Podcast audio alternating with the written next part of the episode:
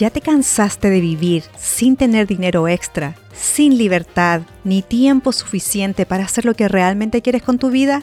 Has llegado al lugar apropiado. De Peso a Peso es el podcast sobre finanzas personales para los latinos que quieren un cambio en su vida financiera. Soy Lorena Muñoz, mamá, esposa, ingeniero comercial e inversionista en bienes raíces y me apasionan las finanzas personales. Juntos iremos aprendiendo las distintas tácticas para alcanzar la independencia financiera desde el punto de vista hispano. ¿Te atreves a intentarlo? Vamos, que yo te ayudo.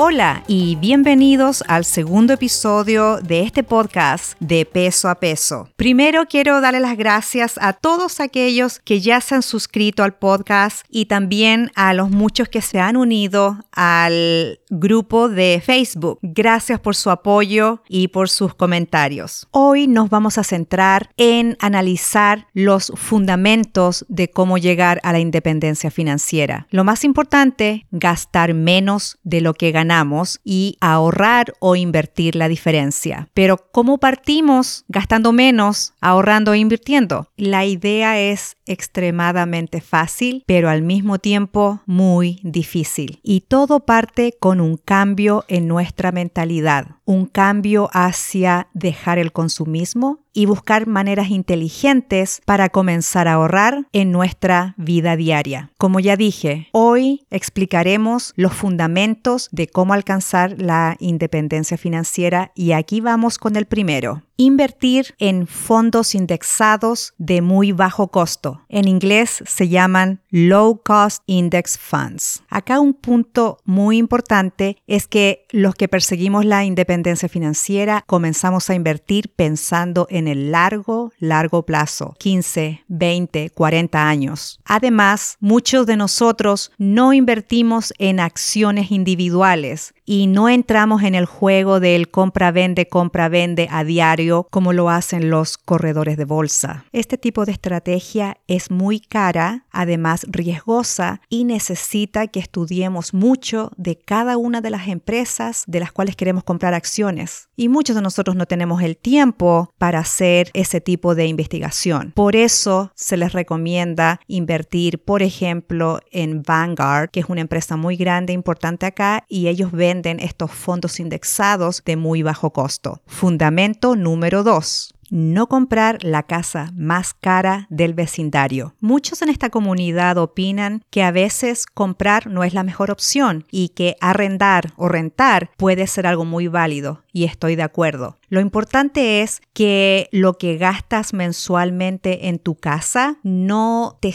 te, haga sentir como que tienes la soga al cuello para pagar esa cuota o ese dividendo o ese arriendo. Trata de comprar una vivienda que sea cómoda, que cumpla tus necesidades básicas. Si necesitas dos dormitorios solamente, no compres una vivienda de seis. Si vas a vivir en un lugar y quieres que estés cerca del trabajo, pero te cuesta tres veces más caro, quizás busca un lugar a unos 20, 30 minutos de tu trabajo. Todo esto requiere calcular bien los pros y los contras de cada casa. Y acá lo más importante para nosotros es que no nos comparamos al resto. No te compras la casa más hermosa y la más lujosa, sino la casa que te permite vivir bien y hacer otras actividades con el dinero que no estás gastando en un dividendo caro. Muchos creen que el sueño americano es comprar la casa propia y que esta es la inversión más grande que uno tiene, pero nuestra comunidad realmente no es así. Llega un punto que nuestras inversiones en fondos de bajo costo, en propiedades de arriendo y otro tipo de inversiones pasan a ser más grandes que el valor de nuestra casa. Y esto está bien porque además la casa en sí no produce ingresos, entonces no es algo que rinda, pero las otras inversiones son las que nos van a ir dando entradas de dinero si invertimos en forma apropiada. El tercer pilar que nos permitirá llegar a la independencia financiera es no enfocarnos en autos nuevos o de marca que solamente muestran hacia afuera prestigio, sino que nosotros buscamos vehículos que sean económicos. Muchas veces no compramos el vehículo de último modelo del año, buscamos vehículos de 3 a 5 años que ya han sido depreciados. A estas alturas los impuestos son más bajos y también el seguro de cobertura contra daños es más económico en un auto un poco más viejo. Lo importante es comprar un vehículo que no tenga muchas millas y que sea ahorrador en gasolina y que también sea fácil y barato de reparar. En nuestro caso, les cuento que si comprábamos autos nuevos, teníamos pagos mensuales, eran los tiempos en que no teníamos idea sobre la independencia financiera. Pero bueno, al final logré convencer a mi esposo de que debíamos mantener los autos por muchos, muchos años y el auto nuevo que tuvimos, un, un Honda CRB, lo tuvimos por 14 años y en el año 2000 2010 mi auto, que es un Honda Civic, lo compramos nuevo, lo terminé pagando en dos años, pagaba las cuotas dobles y desde ese momento nunca más hemos tenido un, un pago de carro y, y espero que así continuemos por mucho tiempo. Cuarto fundamento, controlar lo que se gasta en la comida. Hay muchas maneras de buscar disminuir el, el costo o el gasto de la comida. Acá en Estados Unidos muchas personas siguen la regla de gastar no más de 2 dólares por plato por persona.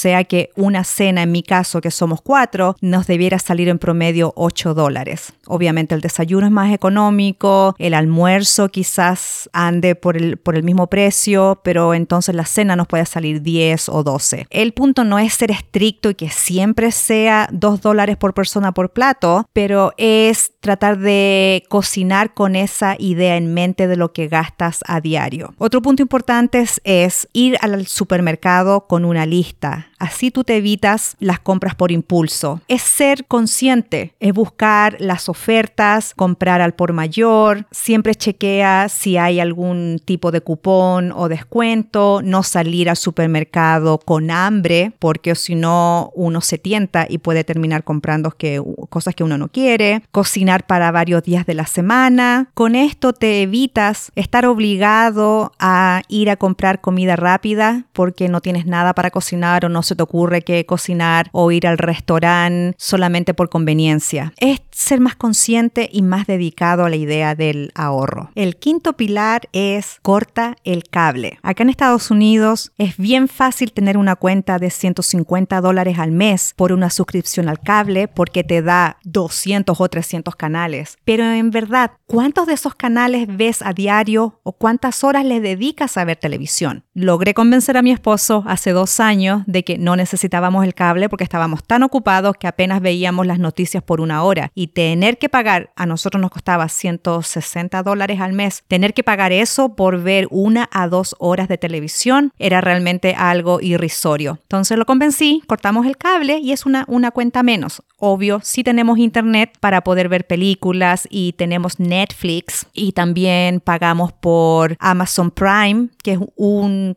costo al año de unos 130 dólares. Entonces eso es mucho más económico que estar con una cuenta de 160 dólares al mes. Por lo tanto, yo les recomiendo, corten el cable. Sexto pilar, busca una compañía de celular más económica que las grandes y más conocidas y las que pagan por publicidad, las cuales no voy a nombrar y cada uno las tiene en sus propios países. Nosotros acá cambiamos, pusimos a los niños en Mint Mobile y mi esposo y yo estamos en Red Pocket. No hemos visto ninguna diferencia comparado con las empresas grandes y pasamos de tener una cuenta mensual de celular de 178 dólares al mes. Ahora los cuatro teléfonos y cada uno tiene 8 megas de acceso a datos. No, no pagamos por el programa ilimitado y nos sale solamente 95 dólares por las cuatro cuentas. Al final todo esto es un ahorro muy grande si se multiplica por cada mes y cada año que va pasando porque y nos guste o no nos guste, el celular vino para quedarse y cada uno uno tiene el suyo. Fundamento número 7 es usar tarjetas de crédito con buenos programas de premios, ya sea para poder viajar o para poder recibir puntos o dinero de vuelta. Aquí quiero recalcar algo muy importante. Las tarjetas de crédito no son para todo el mundo. Hay personas que todavía eh, les gusta consumir y creen que por tener una tarjeta de crédito pueden ir a comprarse lo que quieran y después solamente pagar el, monto mínimo cada mes. Esto es lo que yo hablaba en, el otro episodio, que las deudas encadenan.